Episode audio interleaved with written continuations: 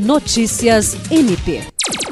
o Ministério Público do Estado do Acre, por meio do Grupo Especial de Apoio e Atuação para Prevenção e Resposta a Emergências ou Estado de Calamidade devido à ocorrência de desastres, acompanhou, na manhã desta sexta-feira, 6 de outubro, a chegada de itens que serão entregues às famílias atingidas pela alagação em Rio Branco no começo do ano. No total, são mais de 17 mil produtos, como camas, guarda-roupas, geladeiras, fogões, botijas de gás com carga, televisores, tanquinhos, ventiladores e travesseiros que serão entregues para as famílias que perderam seus bens durante a enchente o coordenador do GPRD, Procurador de Justiça Carlos Maia, juntamente com a coordenação executiva do grupo, acompanhou a chegada da parte das doações e destacou que esse projeto é muito importante porque está trazendo dignidade a essas pessoas que perderam tudo e que o Ministério Público estará sempre atuando com o poder público municipal e estadual